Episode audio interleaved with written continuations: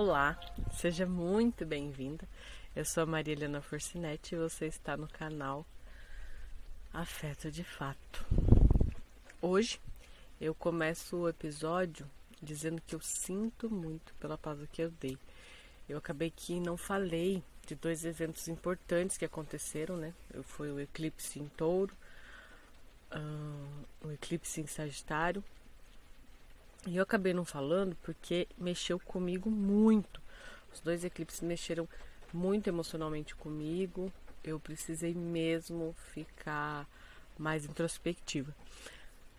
Mas eu vou fazer uma retrospectiva para vocês conseguirem acompanhar o episódio de hoje. Então, o eclipse em touro mexeu muito com a nossa percepção de valor, de alto valor, e também sobre a força que temos para materializar aquilo que a gente deseja touro, ele é a materialização, ele é a matéria, a nossa primeira percepção de matéria, né?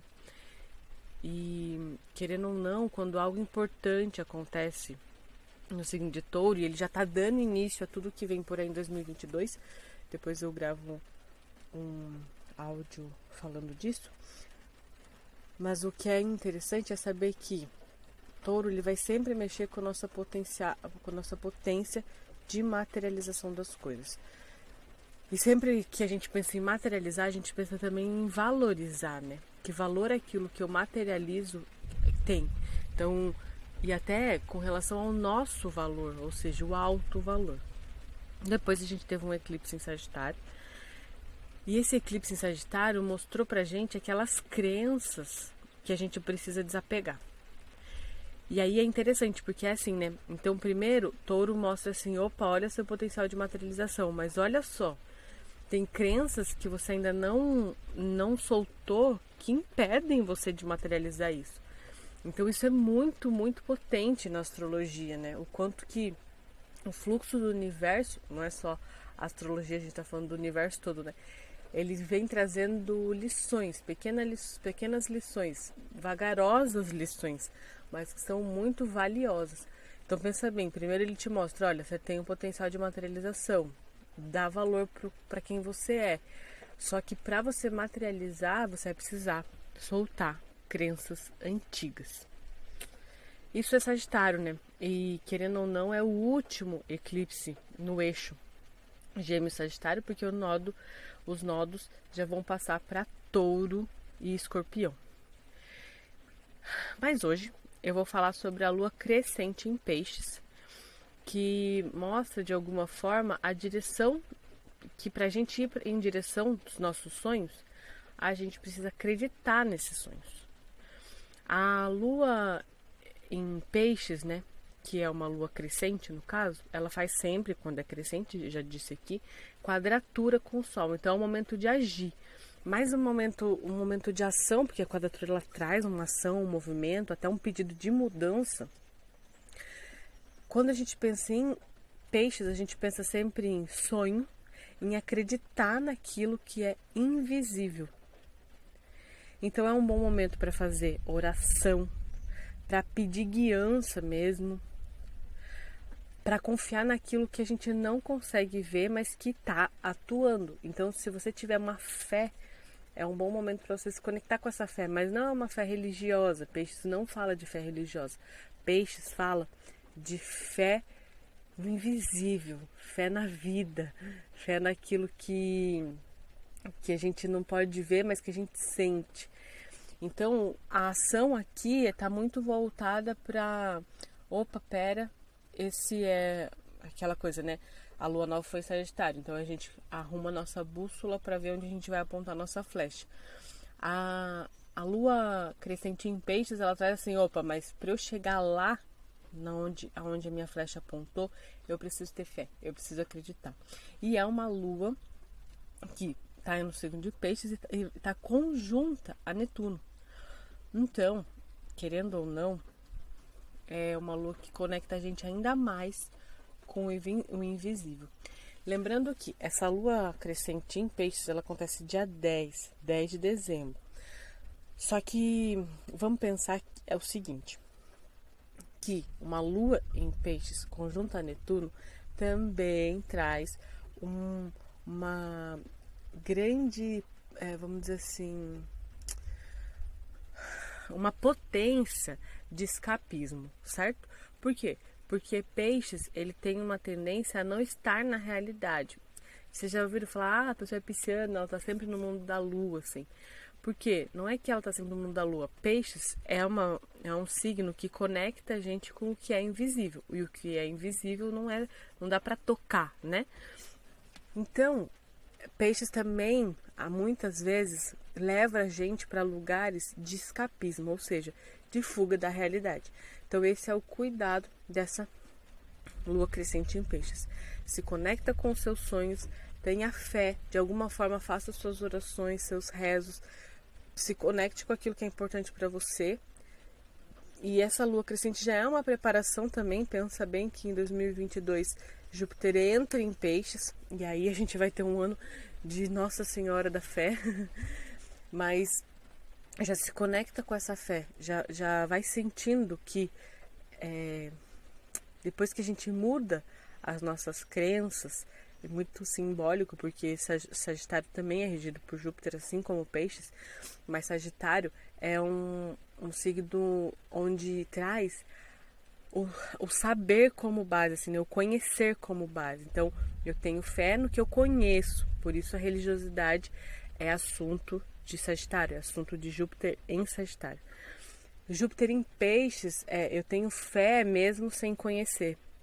Então, fala também desse lugar da, da, do acreditar, mas eu ainda não conheço. E muitas vezes esse futuro que eu desejo, essa flecha que eu apontei lá para frente, eu ainda não conheço, mas eu tenho fé que é possível acontecer. Bom, um outro aspecto que eu acho muito importante, que já, a gente já está sentindo, né? É Vênus e Plutão em conjunção no signo de Capricórnio. E nossa, meu Deus, essa Vênus. Primeiro que assim, pensa bem. Logo mais Vênus entra em retrogradação, dia 19. Vênus entra em retrogradação no signo de Capricórnio, então volta de novo e depois vai de novo. Então sente essa potência, essa energia que é uma Vênus em Capricórnio. Capricórnio tem sempre a ver com estrutura, com trabalho mesmo, com aquela força de fazer as coisas acontecerem, mesmo que elas sejam muito duras. Capricórnio é regido por, por Saturno, né? Então pensa bem que é uma energia muito de dureza mesmo, só que também de conquista, porque quando a gente pensa em Capricórnio, a gente pensa naquela cabra que sobe a montanha, sobe a montanha, mesmo que devagar, mas ela sobe a montanha. Isso é Capricórnio. Vênus aqui, Vênus é sempre afeto, também fala sobre valor, sobre beleza, sobre temas muito femininos. E o que, que eu trago aqui? Também tem a ver com relacionar-se, tá? Então, o que, que eu trago aqui? Que a Vênus, depois eu falo para vocês sobre a retrogradação da Vênus, mas a Vênus conjunta a Plutão é uma conjunção que faz a gente, como mulher principalmente, transformar a nossa relação com o trabalho. E também transformar a nossa relação com aquela exigência que a gente faz de nós mesmas, de que a gente tem que dar conta de tudo. E também sobre sobrecarga, cansaço, aquela coisa de, ah, precisa ser do meu jeito e tem que ser agora, sabe? E também Vênus com Plutão também transforma o nosso medo de precisar de ajuda. Por que que acontece? Capricórnio é oposto a Câncer. Câncer é regido pela Lua, tema muito feminino. Então, quando a gente pensa nesse, nesse eixo, é muito eixo da casa, da família, do acolhimento, Câncer, em oposição trabalho, é, força, é, exterior, né? Aquela coisa bem capricorniana mesmo, de conquista. Conquista. Em Capricórnio. Então você pensa que é Vênus, que é bem do tema feminino, num signo da conquista, do trabalho. Só que muitas de nós não estamos dando conta de fazer essa função. Não que a gente não saiba fazer, não que a gente não dê conta de fato, mas isso às vezes traz muita sobrecarga. Ainda mais quando a gente está reconhecendo e assumindo que somos cíclicas. Então pensa bem, se somos cíclicas, é muito mais desafiador manter uma postura linear nos lugares, nos ambientes de trabalho, é muito mais desafiador do que se a gente estiver, por exemplo, num ambiente mais cíclico, né? Um ambiente em que respeite que a gente possa viver a nossa lua nova, que é a nossa escuridão, e viver a nossa lua cheia, que é a nossa potência de luz. E pensa bem que esse, esse ciclo a gente vive no mês. Então, talvez a gente está até ressignificando com Vênus conjunta Plutão, a gente está até ressignificando o como o trabalho pode ser mais respeitoso com nós mesmos, assim, né? Claro que Vênus conjunta Plutão também faz transformações em relacionamentos, o que é muito importante, porque às vezes tem estruturas enraizadas, sabe? Principalmente isso. O que, que é Capricórnio? Estrutura. Estrutura muito velha. Capricórnio traz essa estrutura velha e rígida. Então, claro que Vênus, em, Vênus e Plutão em Capricórnio conjuntos, muitas vezes vai fazer a gente transformar essas estruturas rígidas nos nossos relacionamentos. Desde ah, desde coisas, ações mesmo, que a gente tem uma rigidez e a gente começa a deixar mais leve, a fazer as coisas fluírem mais e ter uma fluidez que é muito mais o comportamento do eixo oposto, né? Que é câncer, que é essa coisa do acolhe, cuida tal, não fica tanto nessa exigência, nessa autocobrança capricorniana. Hum, então, lembrando que é muito importante aprender a pedir certo? Se você tiver num momento de sobrecarga, e é pedir, não é exigir, certo? Então, assim, olha, como você pode trazer as pessoas, envolver as pessoas para que elas façam, contribuam com aquilo que você precisa ser feito, né? Aquilo que você precisa que se faça mesmo. Tanto você quanto os outros, mas isso você envolve a pessoa, você atrai a pessoa, você não exige que ela faça isso, ou seja, você pede mesmo, né? Ganha, ganha. Ganha, ganha, ganha. Você ganha, o outro ganha e o coletivo ganha, né? Uma coisa importantíssima: tire um tempinho para você. Aproveita essa lua crescente. Tira um tempinho para você e ela faz ser. Ah, essa, essa lua crescente está fazendo sexto com essa Vênus. Então ela também ajuda você. Lua também traz temas femininos, né? A se conectar com essa com autocuidado. Com questões muito internas mesmo, de se autocuidar. Então, toma um tempo, faz um banho de ervas, faz um escaldapés, algo que faça com que revele o amor que você sente por você mesmo, certo?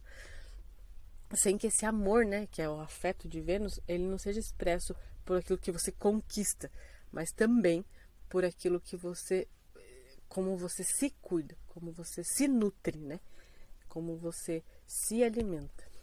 É muito bonito e que você possa, que possa ser muito, muito potente para você. Essa lua crescente Ai, em peixes. É isso. Esse foi mais um episódio do canal Afeto de Fato e eu fico muito feliz que você tenha chegado até aqui. Um grande beijo, um abraço bem grande também. E até logo, até a próxima.